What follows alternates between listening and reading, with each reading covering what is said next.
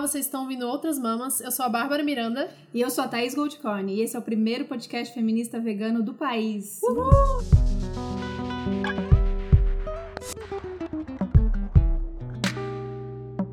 Do país e quiçá do mundo, Sim. porque estamos muito internacionais hoje. Primeiro podcast do ano, muito felizes aí. 2018 foi um ano lindo pra gente. É difícil, lindo, porém difícil para todas nós, mas estamos entrando 2019 continuando a conversar do que a gente sempre conversou e trazendo cada vez mais convidadas e assuntos aqui pra gente. E hoje a gente tem a honra de conversar. A gente não tá, infelizmente, a gente não tá aqui na presença dela. Ela tá lá do outro lado do mundo, do outro lado do mundo nem tanto, mas, mas... bem longe em Paris.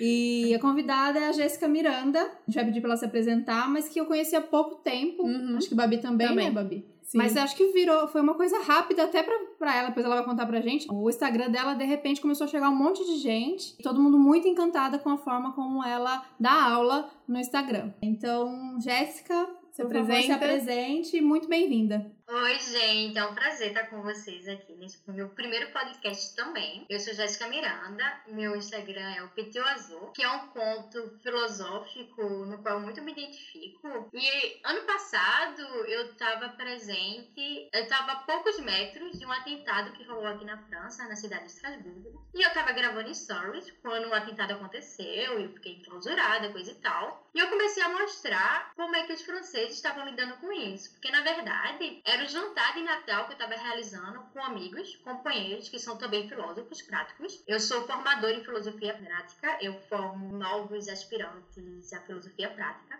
além de socióloga política aqui na Sanspor. E daí as pessoas ficaram muito encantadas como a gente aborda a questão da morte, né? E a questão da morte, ela é um termo, é um conceito muito central na, na filosofia estoica, que já tem mais de 200 anos aí. E daí eu expliquei o que significava ser um pitiu azul ou em português um pequeno pássaro, né? Então eu entrei nesse conto quando há muito tempo atrás, não há muito tempo atrás, né? Porque é uma metáfora é uma metáfora utilizada por um movimento francês, que é também um movimento de agroecologia e vegano, que se chama Colibri. E eles utilizam muito essa metáfora do pequeno pássaro, que um dia a floresta estava pegando fogo, todos os animais estavam fechados, tentando se proteger, e o único animal que era capaz de fugir desse incêndio era o colibri, era um pequeno pássaro. Mas quando ele estava tentando fugir, ele pensou que não podia deixar todos os seus colegas animais naquela situação. E daí ele começou a pegar gotas d'água com seu bico e tentar apagar o incêndio. E os animais começaram a questionar, dizendo que o que ele estava fazendo era muito idiota, porque ele nunca seria capaz de apagar o incêndio com gotas d'água. Mas ele retrucou e ele disse que ele não conseguiria ir embora sem tentar fazer a parte dele, que ele tinha consciência que não seria capaz de apagar o incêndio, mas que ele seria incapaz de viver com a consciência de não ter tentado fazer a sua parte. Desde que eu li essa história,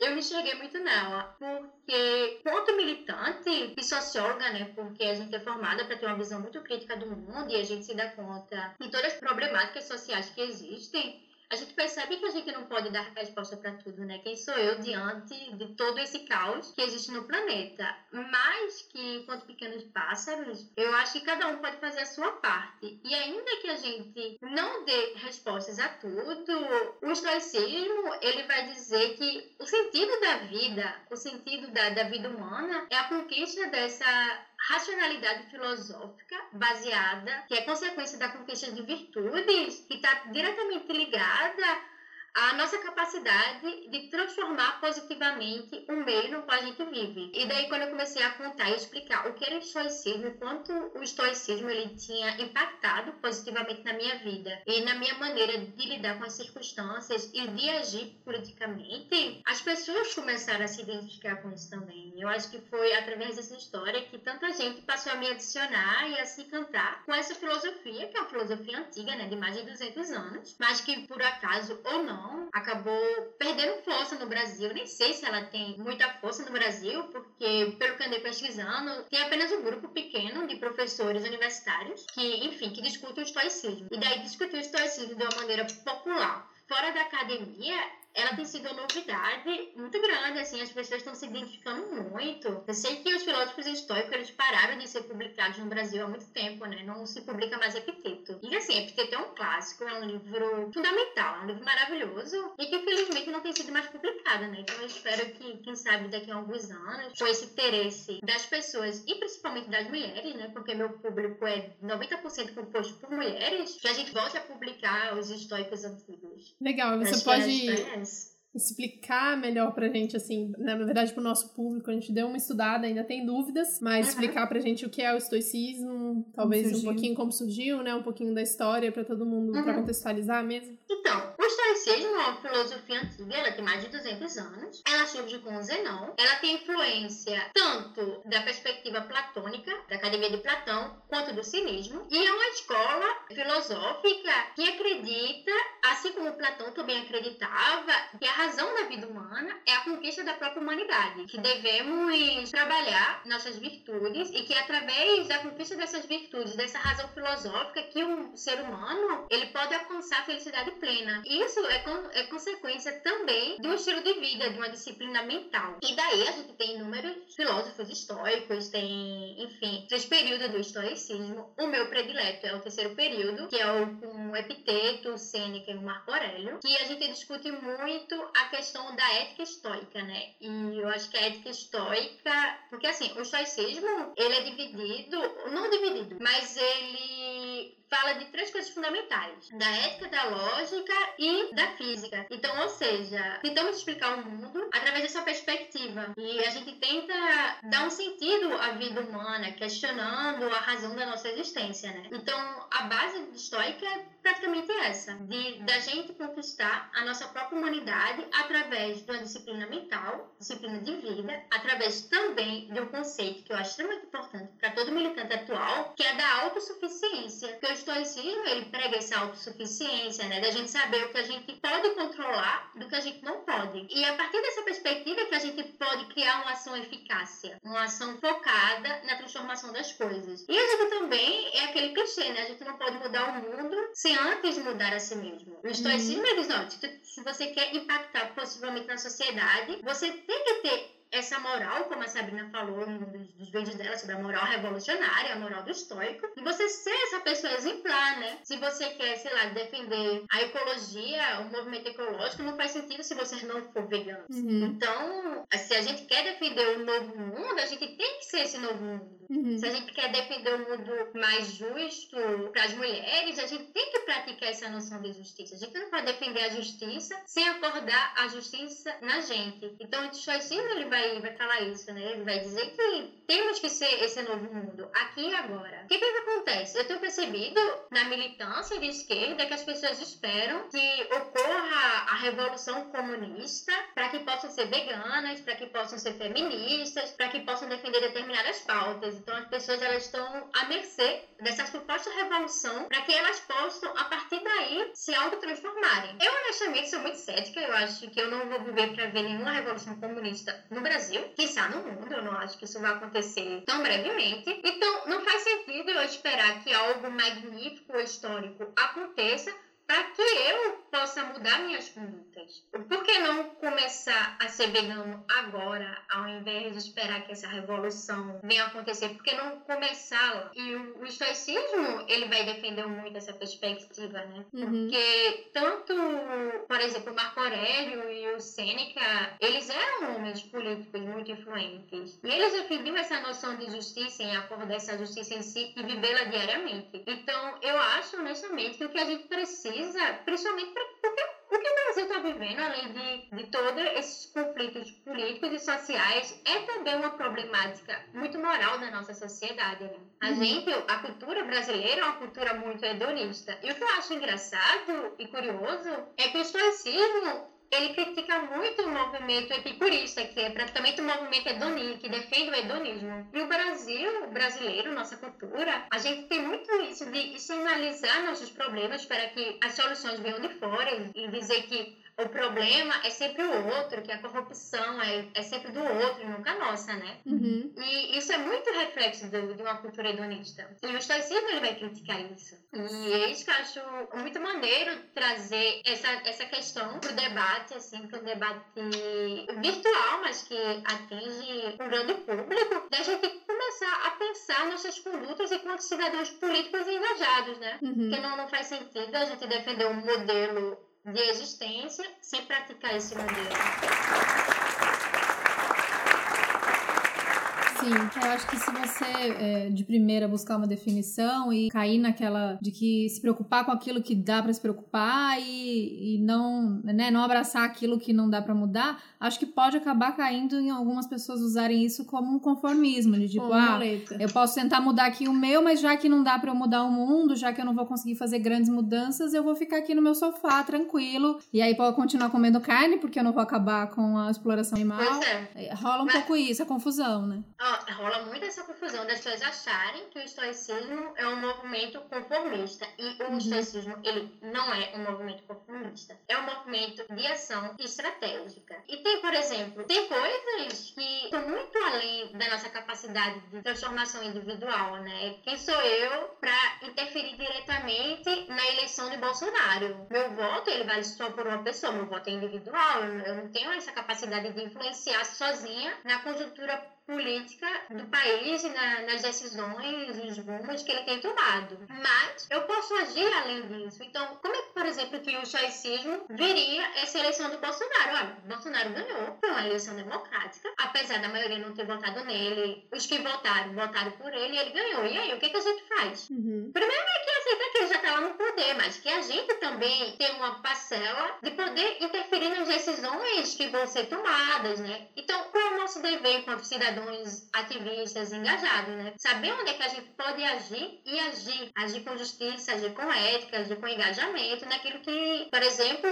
as discussões sobre o feminismo. Bem, o filho de Bolsonaro ele não tem nenhum poder sobre mim para dizer o que eu devo ou não falar. Eu vou continuar falando do feminismo, queira ele queira ou não. Então, essa consciência de que eu posso, que eu sou livre para continuar falando e continuar engajando outras mulheres a discutirem sobre questões feministas é uma escolha minha. Eu tenho essa consciência. Eu uhum. posso e devo continuar agindo nisso. Mas eu não posso sentar no sofá e sofrer quatro anos porque Bolsonaro está no poder. O compromisso uhum. Seria isso, né? Aceitar que ele ganhou é a realidade. A gente é a realidade. Vai fazer o quê? A gente pode agir de outra maneira. E o estatismo vai falar disso, né? Da gente saber como agir. Uhum. Né? De, de focar estrategicamente nossa atenção naquilo que a gente pode transformar, naquilo que, que é da nossa competência, né? E eu acho que a gente é meio, sei lá, pouco otimista, porque a gente pode fazer muito mais do que a gente tem feito. Uhum. É. E existem inúmeras possibilidades, inúmeras possibilidades. E quando a gente se apega a uma determinada possibilidade de existência, por exemplo, dentro de, de imposições,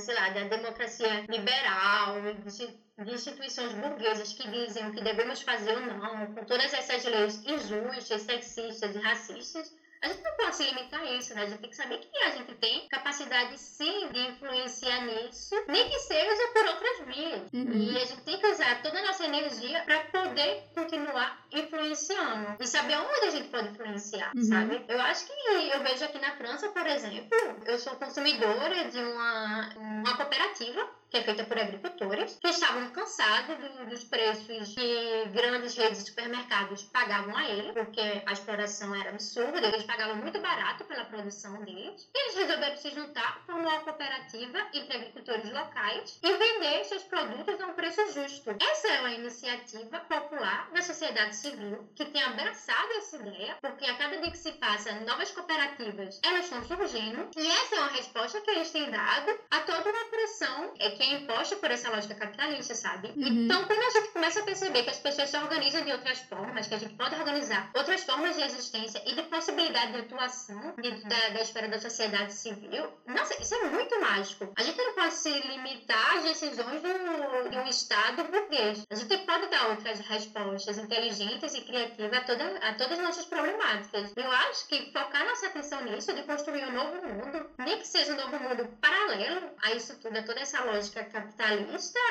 é uma atitude extremamente eficaz, é uma atitude sã que, que deve ser adotada, sabe? Então uhum. a gente não, não, precisa temer porque existem infinitas possibilidades sempre. E com engajamento e com união, a gente é capaz de fazer muita coisa. Uhum. Uhum. Antes dele ser eleito, aquele medo, ai meu Deus, o que vai ser dos movimentos como Movimento Sem Terra, Movimento Sem Teto, se o Bolsonaro for eleito? Mas vão continuar existindo, uhum. né? Obviamente e que... aumentar, com certeza. É, obviamente que vão ter tem essas situações e, e, e crise e tudo mais, repressão, mas, mas eles vão continuar existindo. E é isso, de repente, com uma situação dessa, aumenta de quem tava só com a bunda no sofá, aumenta o, o apoio e fala, olha, eles estão realmente precisando que a gente é, fique do lado. Então a gente está realmente precisando comprar os produtos que eles vendem, ir atrás das feiras. Acho que isso pode dar uma movimentada e transformar numa outra coisa, né? Eles, essas pessoas vão continuar existindo uhum. e lutando. Em toda essa crise, uma possibilidade de a gente ressurgir cada vez mais forte e pensar a militância, né? Uhum. Esperar que romper com, com, toda essa cultura política paternalista que existe no Brasil e começar a se movimentar enquanto sociedade civil engajada. E isso,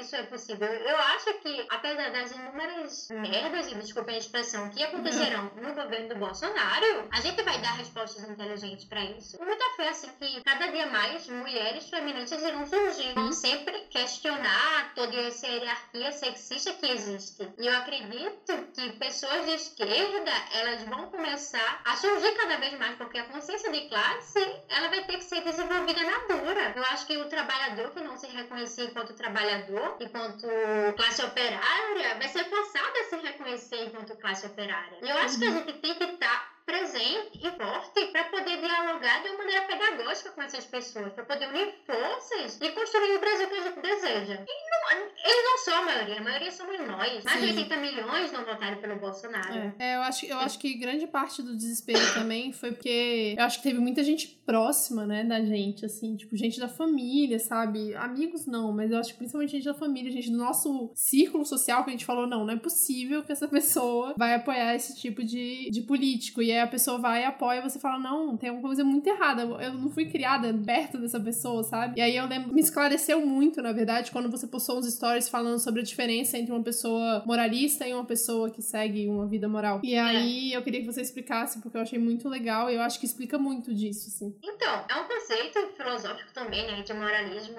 e a pessoa com a vida moral, é que a pessoa moralista, ela segue leis culturais e sociais sem se questionar se elas são justas, né? Elas seguem essas leis de forma cega. E geralmente segue essas leis buscando reconhecimento social, buscando uma, uma aprovação social em relação à sua postura. Então, pra, na minha perspectiva, a pessoa moralista é uma pessoa utilitarista, né? Ela utiliza de uma moral buscando reconhecimento social. Enquanto uma pessoa que segue uma vida moral é uma pessoa que está sempre questionando sobre as próprias leis, se as suas leis são justas, se as suas leis são inclusivas. E, e essa é a grande diferença, porque a pessoa que vive uma vida moral é uma pessoa que busca viver eticamente. E a pessoa que busca viver eticamente é uma pessoa que rompe com essa imagem social e com essa nossa dependência de um reconhecimento social. Porque o, o estoicismo ele vai falar muito disso, né? Que, que o estoico ele tem que ser uma pessoa firme e fiel aos seus próprios conceitos e valores. Porque muitas vezes eles são bem vistos, né? O veganismo, cara. Uhum, há, há, sei lá, pouco tempo atrás, quem eram os veganos? Como é que eles eram vistos e representados na sociedade? Até hoje tem muito estigma em relação ao vegano, sim, né? Uhum. Vegano chato, vegano, sei lá, problematizador. E, e cara, já, já passei por situações de ter amigos querendo me forçar a comer carne, sabe? Situações constrangedoras, dizer que é frescura, coisa e tal. E você se manter firme em relação ao seu ideal, porque você sabe que aquilo é ético, independente do reconhecimento social que isso vai trazer, é você viver de acordo com a vida moral. E, e o que a gente precisa é isso, né? O Stoicismo vai falar disso, da gente andar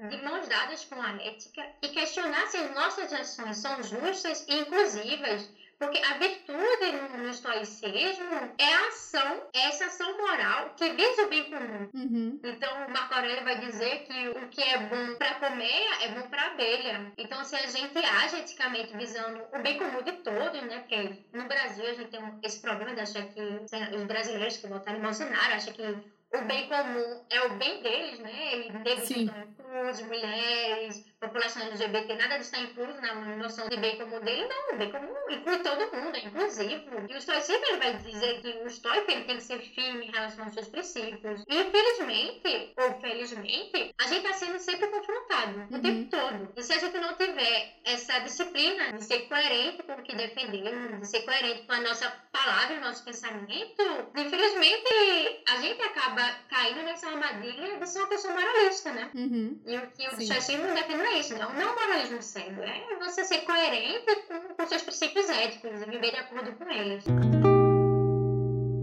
Legal. Você falou um pouco do, do veganismo e tal. Como você vê essa, esse crescimento do número de veganos? É, o veganismo está mais popular, mas por outro lado, uma coisa que a gente já falou com Sandra e também com Sabrina, de repente o veganismo abraçado por grandes empresas ou pela mídia, assim como o feminismo foi abraçado. Então, hoje a estampa de camiseta, marcas uhum. falando de empoderamento feminino e talvez isso na prática não role. Como você vê essa cooptação assim, desses movimentos? Por um lado, cresce e as pessoas podem conhecer mais, ou esse esvaziamento perigoso, né? Por outro lado, a gente sempre está debatendo essas questões. Né? Então, o que, é que acontece? Eu tenho percebido, na verdade, que tanto o movimento, tanto o veganismo quanto o feminismo, como o movimento das esquerdas, eles estão sendo tratados como grupos sociais identitários. Quando eu falo aqui na perspectiva identitária, eu não estou falando do movimento negro, nada disso não, tá, gente? Estou falando de, de você buscar grupos sociais de uma determinada identidade. E tem muita gente no veganismo que entra no veganismo por necessidade de reconhecimento social. Como tem muita gente que se intitula feminista, porque agora ser feminista, o movimento feminista, ele acaba no conceito puro. Então, é maneira de você dizer que é feminista. Você mostra que é desconstruída, e ser de esquerda. Então, muita gente acaba entrando nesses movimentos e tem livros bastante interessantes sobre movimentos sociais em relação a isso, né? Tem um, tem um livro que eu não sei qual é o título dele em português, mas que eu posso depois citar para vocês, que ele fala como a luta pelos direitos civis nos Estados Unidos, muita gente acabou abraçando tanto a luta pelos movimentos de direitos civis, como o movimento histórico, coisa e tal, como um grupo social e que acabou esvaziando esses conceitos que foram acoplados pelo capitalismo, né? Tem um livro bem interessante do Mohamed Tali, que ele fala exatamente sobre isso, de como o militante ele tem que ser muito consciente das suas ações para que elas não acabem virando nicho de mercado. Uhum. E a gente precisa ter esse cuidado, né, de pensar o porquê estamos agindo assim. Se a perspectiva ela é realmente uma conduta ética ou se a gente está procurando só mais uma identidade social, mais uma máscara social, sabe, para ser reconhecido ou ser visto como pessoas desconstruídas. E essa é uma armadilha muito perigosa da esquerda, né? Sim. É uma armadilha muito perigosa tanto do feminismo quanto de todos os movimentos sociais. Porque tem muita gente que entra só buscando essa identificação mesmo e com o passar do tempo elas vão se afastando, né? É muito comum isso de pessoas de ah, eu fui comunista durante a ditadura e hoje em dia eu odeio o comunismo, eu sou antipetista e votei Bolsonaro. Pra mim, isso é muito comum mesmo do voto flexível, do comportamento do eleitor flexível. Cara, como é que uma pessoa que durante a ditadura militar se dizia comunista combateu a ditadura e hoje volta no Bolsonaro. O que, é que aconteceu entre as trajetórias de vida? Sim. Entendeu? Então, os grupos sociais no qual a gente está inserido, eles exercem um peso muito grande no nosso comportamento. Somos socializados dentro dos grupos sociais. Então, muitas vezes a gente acaba adotando determinados discursos apenas por necessidade de pertencimento e de reconhecimento social dentro desses grupos. E quando a nossa trajetória de vida ela acaba sendo transformada em que a gente passa a pertencer a outros grupos, nossos discursos também mudam, né? Porque nossas ações, elas estão sempre associadas com os nossos discursos. Então, por exemplo, eu sou pesquisadora de representações e práticas sociais. E dentro da teoria de representações sociais, isso fica muito evidente, né? De quanto os nossos discursos, eles são associados às nossas práticas. E como isso também muito flexível e está sempre sendo construído dentro dos grupos no qual a gente Então, a gente precisa sempre questionar. É o que eu falo, gente. Ser feminista exige estudo. Eu tenho visto muita menina muito bem intencionada dentro do feminismo, mas que tem falado barbaridades que não condiz com a teoria feminista, que não condiz com os princípios feministas, simplesmente porque não estudam, porque não se dão um trabalho de ler, porque acham que ler no Wikipédia é suficiente para formar uma opinião e ser vegano, ser feminista, e ser de esquerda, cara, isso exige muito estudo.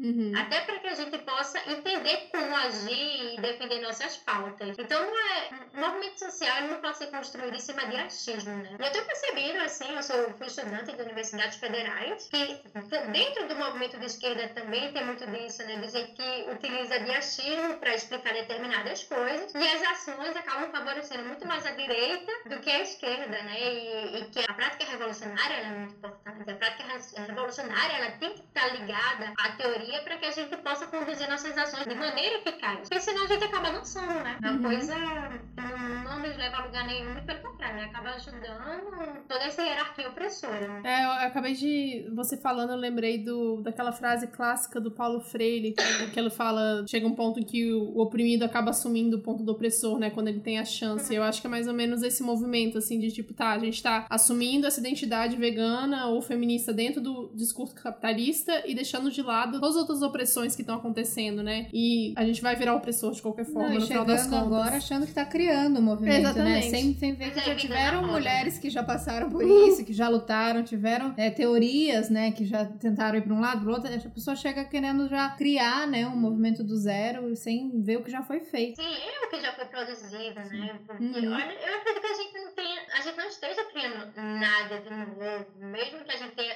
esteja vivendo uma nova realidade social, política e coisa e tal. Se a gente lê teóricos passados, a gente vai ver que, que a realidade praticamente mesma, sabe? E a gente precisa estar inventando a roda. Se a gente estudar o que já tem sido produzido e entender de maneira crítica o que já foi produzido e, e avaliar, analisar a nossa realidade social e política com as óticas dessas teorias que já foram muito discutidas, a gente acaba percebendo de forma mais clara, né? A gente precisa estar inventando a roda. Tem, tem muita coisa aí bacana que já foi produzida e que fazer o dever de casa é fundamental, né? Vejo muita gente de esquerda que se diz marxista, mas que é marxista só quando convém, sabe? É marxista só quando convém. Chega no feminismo, o marxismo já perde a importância. Chega no veganismo, o marxismo também já não é tão importante assim, não é? Uhum. Acaba que dizem que veganismo é movimento de gente rica, de gente branca. E, cara, a gente não tá falando só de amor aos animais, né? Tá? O buraco do veganismo é muito mais embaixo. Né? E a gente não pode estar usando teoria só quando convém. Eu acho que fazer, eu acho que o que a esquerda no Brasil, o feminismo no Brasil precisa fazer hoje é o dever de casa. É a gente estudar, porque a gente também tem muita coisa a superar enquanto militância, né? Uhum. A gente não pode estar se comportando como a direita tem se comportado. E o nosso dever enquanto militante é exercer a prática pedagógica diária. Senão, não faz sentido estar aqui, né? Se a gente não está aberto ao diálogo e a explicar nossos posicionamentos políticos e filosóficos e discutir, falar sobre a importância dele de igual para igual, com a classe trabalhadora, com mulheres e coisa e tal. Tem sentido ser militante. Uhum. Entendeu? Gente não pode assumir militância dizer, ah, eu sou uma pessoa desconstruída porque eu sou vegana, porque eu sou feminista e sempre que tem uma pessoa que a gente vê que não teve oportunidade de ter acesso às informações que a gente teve, a gente trata com desdém ou, ou com arrogância intelectual. Não, não faz sentido. E a gente vê que, eu percebo muito isso, que existe uma determinada competição, né? Que as pessoas têm usado, têm distorcido as noções dos movimentos sociais, usado como máscara social de ser uma pessoa desconstruída e deixando de lado todo o sentido pedagógico que tem por trás disso. É, você falou de elitismo e era é uma dúvida mesmo, bem ingênua da minha parte, do pouco que eu estudei sobre estoicismo, né? Dessa visão do mundo mais positiva mesmo, de vamos tentar ver aonde a gente consegue trabalhar. É, o estoicismo tem essa crítica também de ser um movimento mais elitista, assim, porque é meio fácil falar do ponto de vista, pelo menos da minha, do meu ponto de vista, de eu ver o ponto positivo das coisas e aonde eu consigo trabalhar, né? Eu não sei como que eu dialogo. Dentro do veganismo também é difícil a gente conversar conversar com, com classes sociais que não são próximas à minha, né? Tem todos uns pontos aí para levar em consideração. Então, o que eu acho mais interessante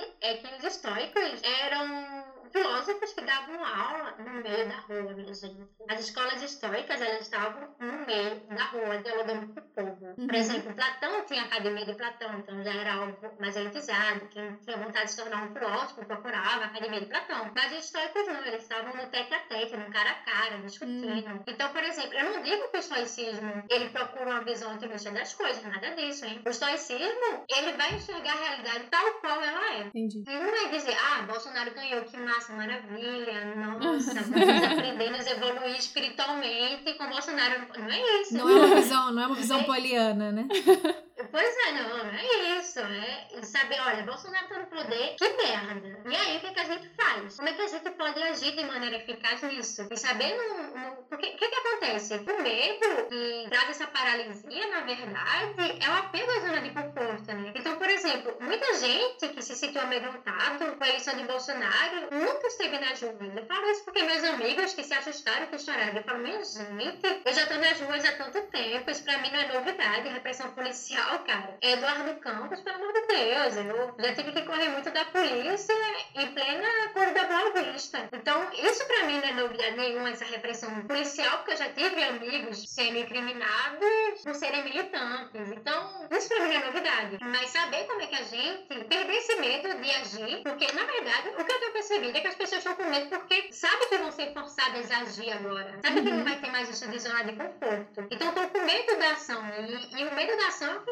traz ansiedade, traz essa paralisia em relação à realidade. E o suicídio não, ele vai dizer, olha, você enxerga a realidade tal qual ela é, você tenta não dar um julgamento de valor a ela, e você age de maneira eficaz e conscientemente, e claro, com a ética, porque a ação estoica é uma ação ética, uhum. naquilo que a gente pode fazer. Por exemplo, o epiteto, o epiteto era escravo. O epiteto foi um escravo romano. Uhum. E pra mim, ele é o meu estado predileto. Você, cara, como é que um cara que era escravo, que viveu toda essa situação de opressão, ele foi ousado o suficiente pra dizer que ainda assim ele era livre. E não deixar. O, o Sêneca também não. O Sêneca, apesar de ser um, um político, um conselheiro do Nero, ele viveu numa relação abusiva com o Nero. Ele vivia sendo ameaçado pelo Nero. Era uma relação extremamente tóxica. Tanto que ele levou ele a escrever sobre a ira, sobre relações com pessoas tóxicas. E como é que a gente pode lidar dentro dessas situações de perigo, de estresse, de toxicidade e manter nossa serenidade diante disso e continuar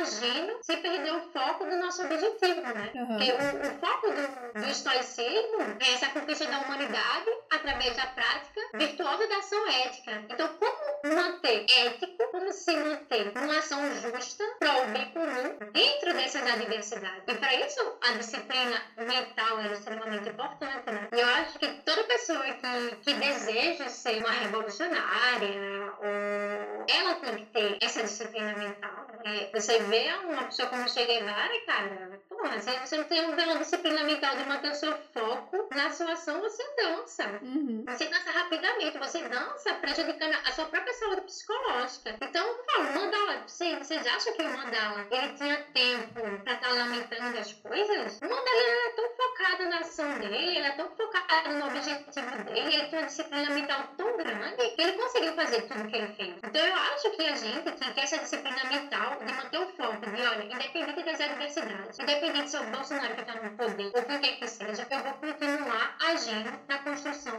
do mundo que eu defendo. E, e o exemplo, ele é contagiante, né? Porque quando a gente vê, cara, eu me tornei vegana vendo uma amiga, não era minha amiga, era uma colega virtual que veio conversar comigo. Eu achava ela tão exemplar, eu achava ela tão incrível. Eu disse, cara, essa mulher é maravilhosa. E eu acho que ela tá com razão, eu acho que o caminho é esse mesmo. Então. Ou seja, o exemplo dela me contagiou, o exemplo contagiou outros amigos, que vai contagiar outros amigos, e outros amigos, e outros amigos, e outros amigos. De repente, a gente forma uma rede de pessoas conscientes que acabam sendo inspiradas por um exemplo de uma pessoa corajosa que resolveu assumir a sua responsabilidade na merda que tá um mundo, uhum. sabe? E o estoico ele vai falar isso, sabe? Você tem que ser o exemplo, você tem que ser o exemplo do novo mundo que você defende. Porque é através desse exemplo que a gente vai poder contagiar de uma maneira muito humana outras pessoas, sabe? Quando a gente vê, sei lá, alguém muito ético, muito justo, ou disciplinado, ou estudioso, a gente fala, olha, tal pessoa, ela é tão estudiosa, né? Isso é tão bonito, chega a dar vontade de estudar também. Eu recebo centenas de mensagens diariamente de mulheres que falaram que abandonaram os estudos e que são graças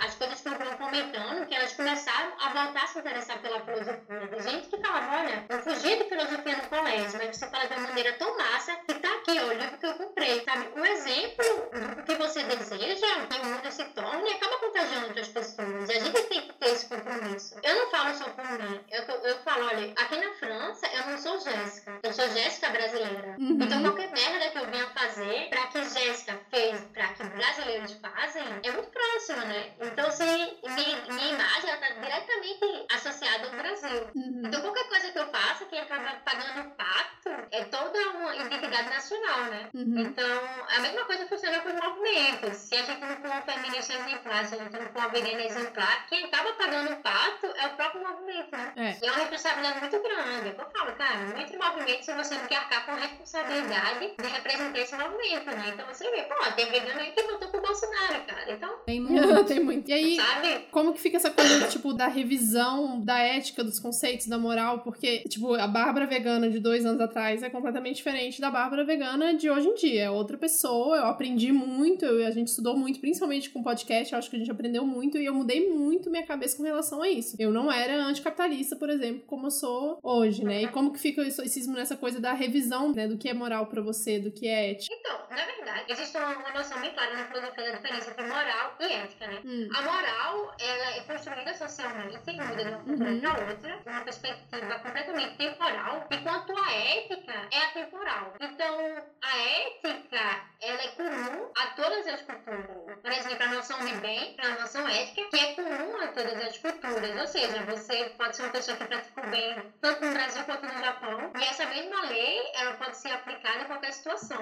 Então, a moral estoica, ela não é baseada na perspectiva cultural temporal. Entendi. É uma moral que é construída em cima de uma perspectiva ética temporal, em cima da razão filosófica. Então, por exemplo, as virtudes como a prática do bem é uma perspectiva ética que é atemporal, que ultrapassa séculos e séculos e permanece, entendeu? Então, a moral estoica é a ética, não a moral cultural, simplória, religiosa, uhum. não tem nada a ver Entendi. com isso.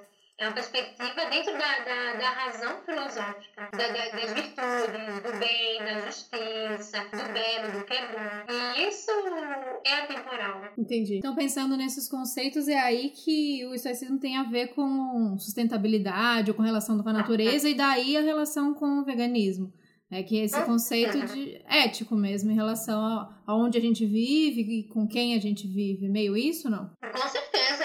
Tem estoicos, os estoicos atuais, eles falam que é impossível você ser estoico sem defender os princípios da ecologia, né? Você não pode ser estoico sem defender uma lógica, apesar de ser bem crítica ao termo sustentabilidade, porque assim, não dá pra você ser estoico sem defender a ecologia. Porque o estoicismo, ele também se fundamenta na lógica e na física. E olha, se a gente vive num planeta com recursos finitos, não é nem um pouco lógico, nem racional a gente continuar consumindo carne e a gente continuar consumindo enlouquecidamente. Então é impossível você defender a noção de bem comum e agir dentro desses princípios, até porque o estoicismo ele vai defender muito a noção de sobriedade também. Então, por exemplo, os, os estoicos, eu, eu tenho certeza absoluta que tanto Sêneca como Epiteto eles seriam anticapitalistas, defenderiam uma noção de minimalismo e de não consumo de produtos animais hoje em dia, porque é lógico, a física ela pode explicar como isso tem sido muito perigoso até para nossa própria existência quanto espécie, né? Uhum. Então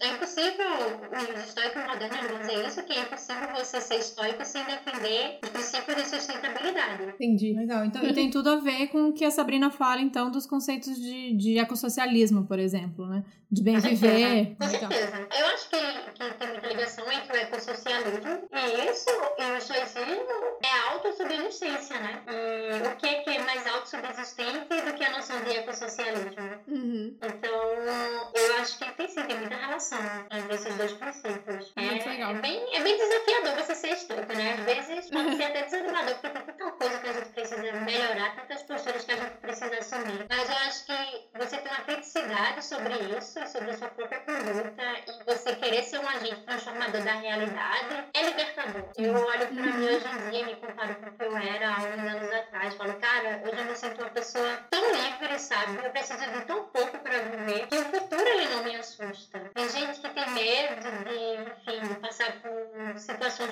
de ganhar menos do que ganha, de perder o carro, de perder isso, perder aquilo, perder bens materiais. E eu digo que nada disso me assusta porque eu preciso de muito pouco pra ser feliz, que eu sou muito mais minhas ações que me tornam uma pessoa feliz do que necessariamente as coisas que eu possuo. Porque o Chancinho ele também prega essa noção de desapego, né? De desapego material. E relacionamentos, relacionamentos também? Desapego em relação também. a relacionamentos? Então, exatamente, também de relacionamentos. E por quê? O estoicismo, ele vai dizer que a nossa felicidade ela, somos inteiramente responsáveis pela nossa felicidade, né? Que a gente não pode fazer essa transferência para ninguém. E que, sim, eu só posso controlar aquilo que me pertence, eu só posso controlar minhas próprias emoções e meus próprios sentimentos. O outro é um ser livre, ele a própria trajetória de vida dele, não me pertence. Então, utilizar uma pessoa para fins egoístas, né? É totalmente imoral na perspectiva Sim. Você não pode utilizar o outro para obter prazer, para obter controle, porque isso é imoral. Né? Então, uhum. tem essa, essa noção de desapego também de relacionamento, sabe? De você respeitar a trajetória do outro, de você respeitar, respeitar o outro como ser humano livre e pleno, e se enxergar também enquanto ser humano livre e pleno, e saber que o outro está ali para uma troca de experiência, né?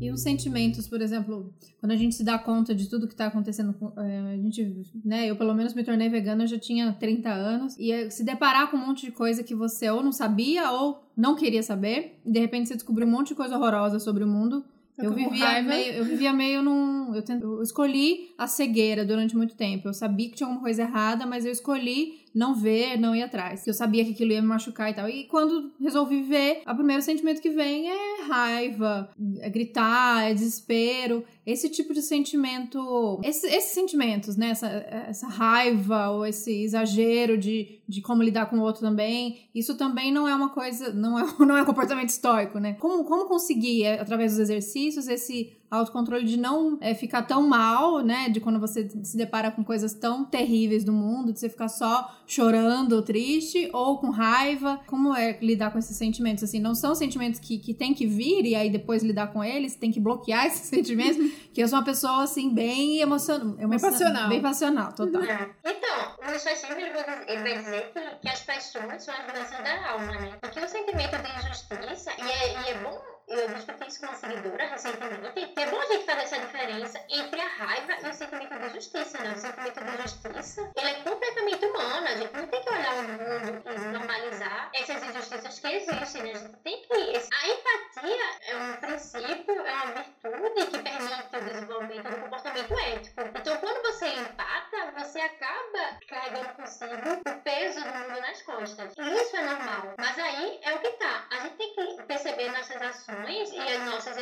Emoções e não transformá-las em paixões. Então, utilizar elas a partir de uma outra perspectiva. Ou seja, a gente pega essas emoções e tenta canalizar elas de uma maneira positiva para construir esse novo mundo. Então, por exemplo, uma menina me perguntou como lidar com estupro, por exemplo. Para mim é um assunto muito delicado porque eu passei por isso, né? E o estoicismo foi o que acabou me salvando. Olha, a gente tem que entender que essas situações, infelizmente, não dependem da gente né? A gente ainda não tem controle sobre os nossos corpos e a nossa sexualidade. E que, primeiro, essa aceitação de que não foi a nossa culpa, estou vai dizer, sabendo que é a sua culpa não é, e passar por, por, situações como violência sexual, nunca vai ser a culpa da vítima. Mas o que, é que a gente pode fazer com toda essa revolta, né? Que às vezes vem chega pra ficar, e tem muita mulher que não consegue superar toda essa dor e esse peso que é passar por, violências sexuais, né? Por exemplo, o estoicismo, ele me ajudou a canalizar essa revolta através do engajamento, do engajamento militante, feminista, com outras mulheres que passaram pela mesma situação que eu, e a gente utilizar essa revolta para superar essa situação, né? Porque, como eu falei, a violência sexual é a maior forma coercitiva que os homens utilizam para limitar as mulheres nos seus espaços, né? E, infelizmente, mulheres que passam por situação de violência sexual se sentem tão bloqueadas e tão incapazes que elas não conseguem se superar. Muitas mulheres, assim, começou assim na minha mãe, coisa e tal, elas acabam caindo em uma depressão profunda e é muito difícil se libertar disso. Então, ter essa consciência de que essas situações acabam nos limitando e que a gente possa reunir forças enquanto mulheres, combater e superar e canalizar essa energia na construção de uma sociedade menos sexista combater a violência sexual, combater a pedofilia e todas as outras partes são importantes. O feminismo acaba dando um gás maior, sabe? Hoje em dia eu vejo a minha história não. Eu não, vou com felicidade, eu nunca vou agradecer por ter passado pelo que eu passei, mas eu vejo que ela me transformou num ser humano mais empático com outras mulheres e que junto com elas a gente consegue, consegue dialogar e ajudar outras mulheres. Então, canalizar essa revolta no desenvolvimento do empatia, do olhar, do olhar para o outro, para mim só foi permitido com toda essa reflexão histórica sobre a minha própria realidade. Entendi, legal. Nossa, que aula. É muita informação. Eu tô aqui e lembrando das aulas de filosofia na escola. E, ai, sério, muita coisa. Dá vontade eu, mesmo é, de voltar a estudar. É, exatamente. É. Eu lembrei de um seminário no primeiro ano que teve sobre ética. E aí, obviamente, o professor foi demitido depois. Mas eu acho que foi muito mal conduzido, porque foi uma discussão infinita. E meu grupo pegou, tipo, estudo de células-tronco para curar doenças. Foi um, e era escola católica, foi o caos. e eu tô aqui, tipo, gente, sério, por que não foi conduzido por outra pessoa o debate? Porque não levou ninguém a lugar nenhum, ficou todo mundo puto com todo mundo. Não, e a, e a, ética é uma ação prática, né? Uhum. Eu, eu, discuti, eu discuti recentemente, não sei se vocês acompanharam, mas eu discuti essa questão da ética, que a ética, ela visa, a ética estoica, é uma ação prática que visa diminuir o máximo possível do sofrimento do outro. Uhum. Então, o estoicismo ele vai dizer, olha, a gente não tem respostas prontas para toda situação. É preciso que a gente tenha uma sabedoria que é adquirida com a experiência para que a gente possa julgar determinada situação e saber como vai agir nela. Então, a ética, a conduta ética, não são respostas prontas, porque existem situações que estão, sei lá, além da nossa capacidade de pensar que elas existem. Então, uhum. Então, você vê, tem muito filósofo que tenta dar situações impossíveis, por exemplo, enquanto vegano, já deve ter acontecido com vocês, sempre tem gente que pergunta, e se você tivesse uma ilha deserta, uhum. que não tivesse nada para comer, e visse um carneiro, você não mataria o carneiro, sabe? Situação, cara, que não existe. A probabilidade de eu estar numa ilha deserta assim até agora.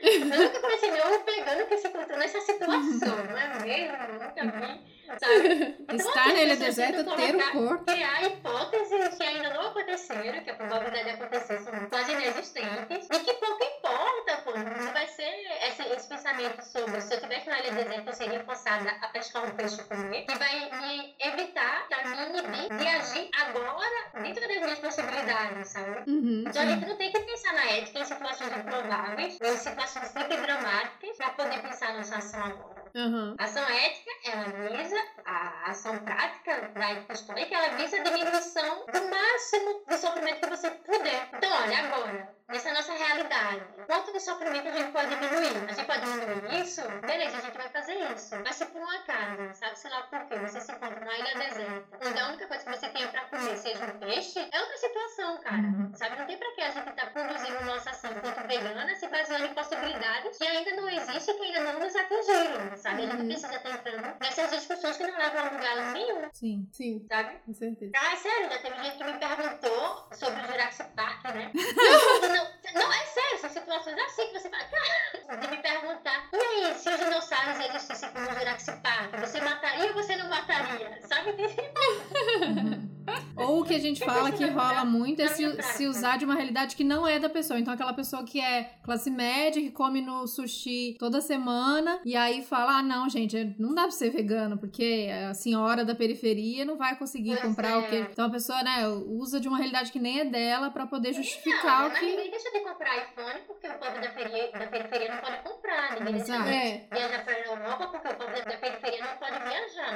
É. Todo mundo deixa de ser vegano porque o povo da periferia periferia, sabe? E pensar o porquê que o pobre da, da periferia come carne, por exemplo. É. Sabe? Porque a gente que é vegana sabe que a alimentação vegana, além de ser mais sustentável, é também muito mais barata. Sim, sim. Então, há uma imposição, uma lógica mercadológica, uma lógica também, como é que eu posso falar? De, de atribuição simbólica ao peso da carne, sabe? Então, a carne não é só um alimento. Na população pobre, a carne acaba possuindo um valor simbólico muito importante. Pessoas pobres acham para mostrar que tem uma qualidade de vida um pouco melhor, elas têm que comer carne. Uhum. Porque se não tiver carne no prato, significa que elas são miseráveis. E desconstruir essa lógica de que a gente não precisa comer carne, sabe? Desconstruir essa lógica simbólica que está por trás da carne, ela é fundamental. Então, por exemplo, tem, gente pobre que, sei lá, ao invés de comprar um quilo de um cereal que tem mais proteína e que é mais barato, vai preferir comprar um quilo de salsicha. Porque acha que tem que ter carne no prato, porque a carne tem esse valor simbólico, porque eles não são tão miseráveis assim. Eu acho uhum. isso muito violento.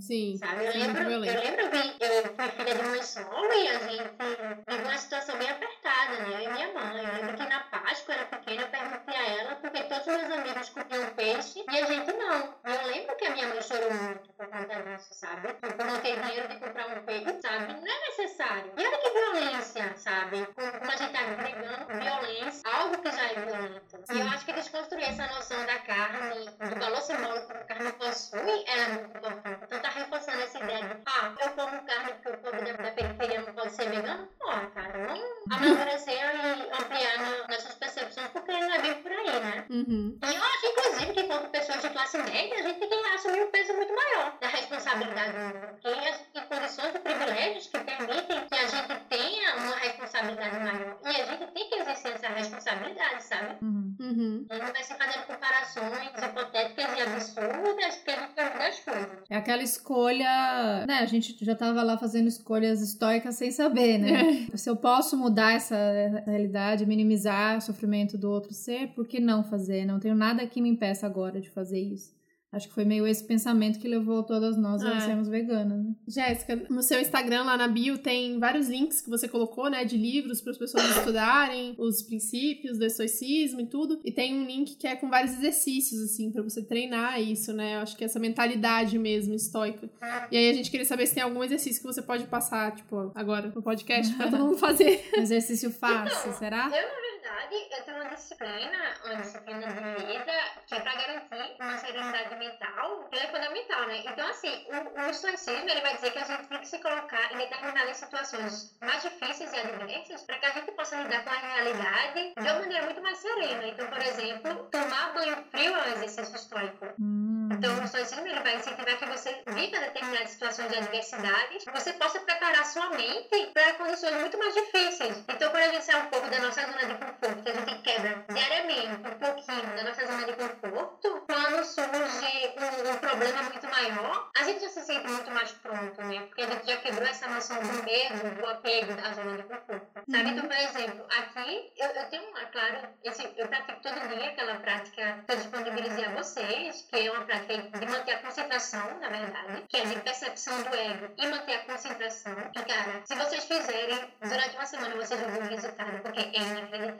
É incrível, eu digo que sempre que eu termino a prática, a impressão que eu tenho é que eu tomei uma caixa de diazepam, porque eu fico muito leve e eu consigo perceber as coisas com muito mais clareza. Eu consigo dar respostas às situações de uma forma muito mais humana, ética e clara, graças à prática desses exercícios. Mas eu também me coloco em situações de adversidade, por exemplo. Aqui está negativo, então eu ando sem meia pela casa para habituar meu corpo ao frio. Então, às vezes, eu faço jejum. Então, eu estou sempre me colocando em situações de adversidades que me permitam sair da zona de conforto. Então é o que eu falo, cara, o futuro ele não me assusta, porque eu já tô tão pronta pro que tá por vir que o que vier vai ser lucro. Tipo quebrar o braço já... direito, né? Um bom exercício estoico. pois é, cara. Você vê que nosso corpo é muito frágil, sabe? Você pode quebrar a perna, quebrar o braço. E nosso corpo é frágil. Aceitar essa realidade na nossa fragilidade é também um exercício estoico. E, cara, quebrou, quebrou, né? Fazer o quê? Fazer o quê?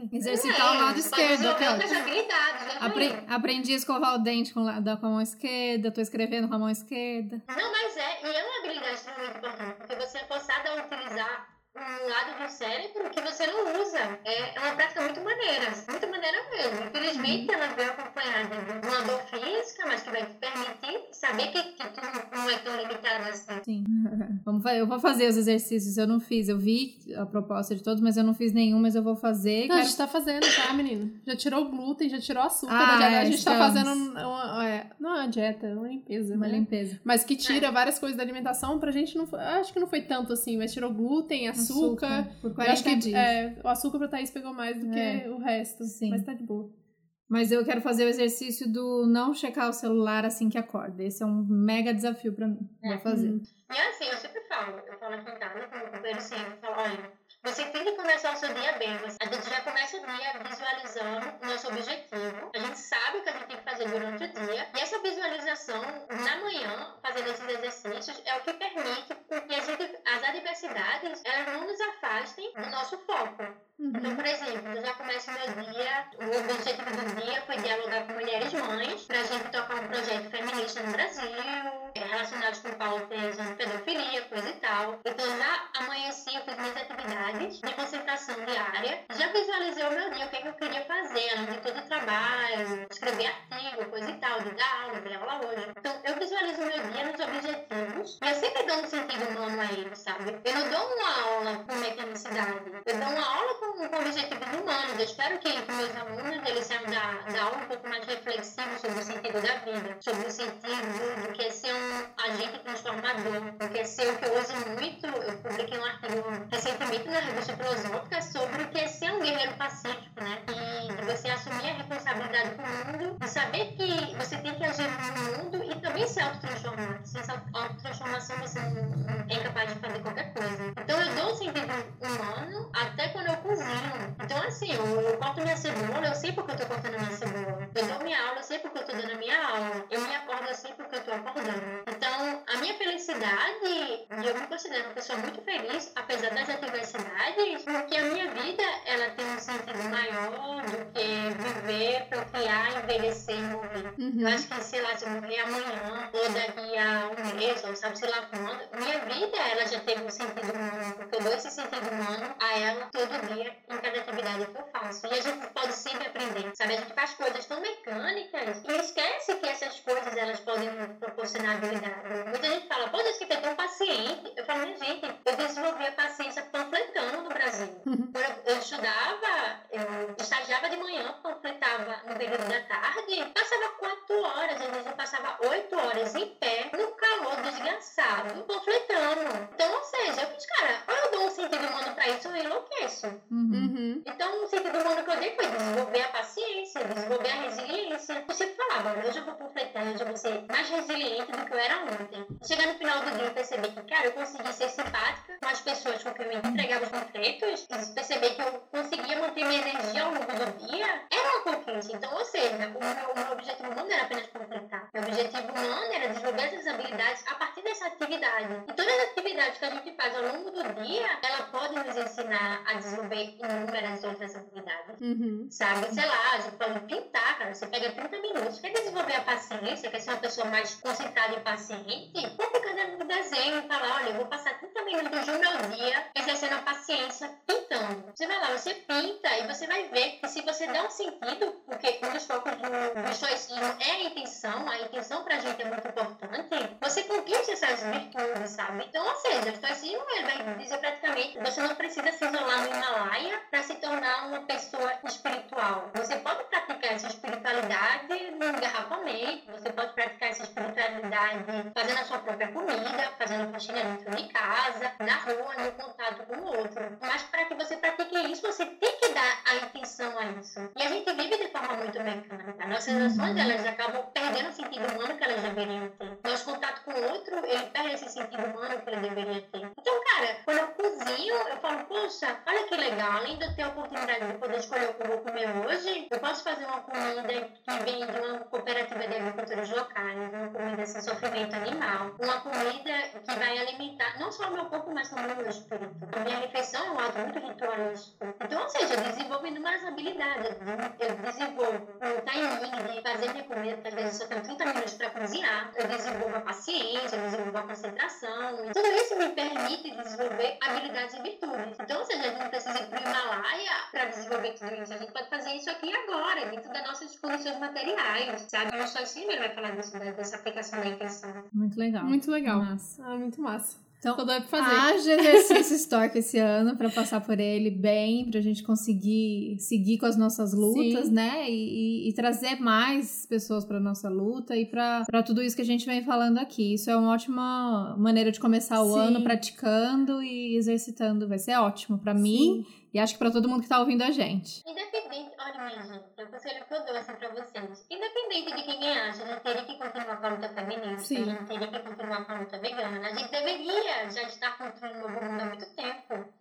Então, ou seja, não vão ser as adversidades que vão nos impedir de fazer isso, é. sabe? A gente vai ter que continuar independente do que acontecer. E o foco estoico é isso, né? A gente tem um, um objetivo, que é a construção desse novo mundo, do mundo mais justo e mais humano, para todos e todas. E nada pode nos impedir de, de construir esse novo mundo, independente do Bolsonaro, dos filhos dele, nada mais, de quem quer que seja, sabe? Uhum, Exato. Eu acho que essas políticas elas vão acabar sendo importantes porque vão ampliar as discussões. E uhum. vai acabar nos favorecendo de determinado modo se a gente for capaz de mobilizar com foco e estratégia as nossas discussões, né? Sim, sim. Então tem que sair muito mais desse ataque, ataque ao outro, né? Porque. E aí é a alegoria da caverna do Platão. Se a gente já saiu, já viu a luz do sol, a gente tem que voltar pra caverna pra resgatar os demais. Uhum. E as pessoas elas são muito presas às suas opiniões, elas são muito presas à sua própria identidade, né? que é a ignorância, tanto para o estoicismo quanto para o budismo, o apego à própria identidade. Então, como é que a gente pode convencer essas pessoas que o sol está lá fora? Que a verdadeira realidade não é essa caverna uhum. que a gente está preso, né? Como é que a gente vai convencer a retirar essas pessoas da caverna? Isso é uma prática do diálogo pedagógico e o exemplo que pode ajudar a gente nisso. Não, não vai ser com disputas ou dispersar energia. É foco,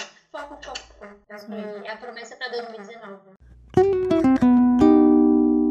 Isso aí. Legal, muito isso aí. bom. Que bom que a gente te encontrou Sim. em 2018. E, e, espero que todo mundo tenha aproveitado essa, essa, conversa tanto quanto a gente. Quem não segue Jéssica no, no, Instagram, é, tem muita dica boa lá, muitos stories legal, é, muita foto linda.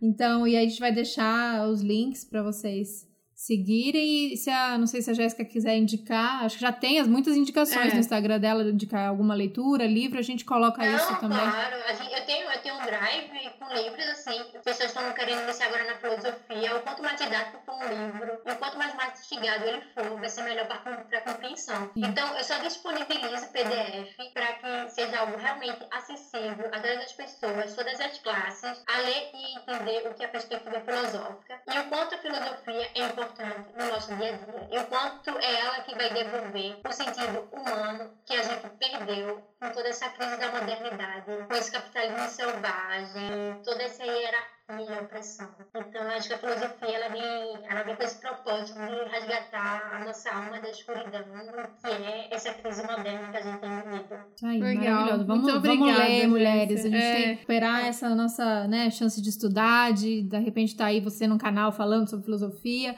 Eu, a Babi falou, ah, eu lembrei das minhas aulas de filosofia. Eu não tive aula de filosofia, eu vim do colégio público. É, eram conceitos que eu não tinha, porque não tive na escola. Então, acho que muita gente passou por isso que eu passei, então vamos estudar, sempre é tempo de pegar essas, esses livros, esses textos e acompanhar quem fala sobre isso e vamos, vamos estudar. A gente gastou tempo demais preocupada com o nosso corpo, com a nossa Sim. maquiagem, com o nosso cabelo. Acho que, né, a oportunidade de sentar e estudar mesmo, que a gente tem chances de construir o mundo que a gente acredita dessa maneira. Sim. E muito, muito obrigada, obrigada Jéssica. Você é maravilhosa. Quando você vier para o Brasil, vem cá passar um calor com a gente.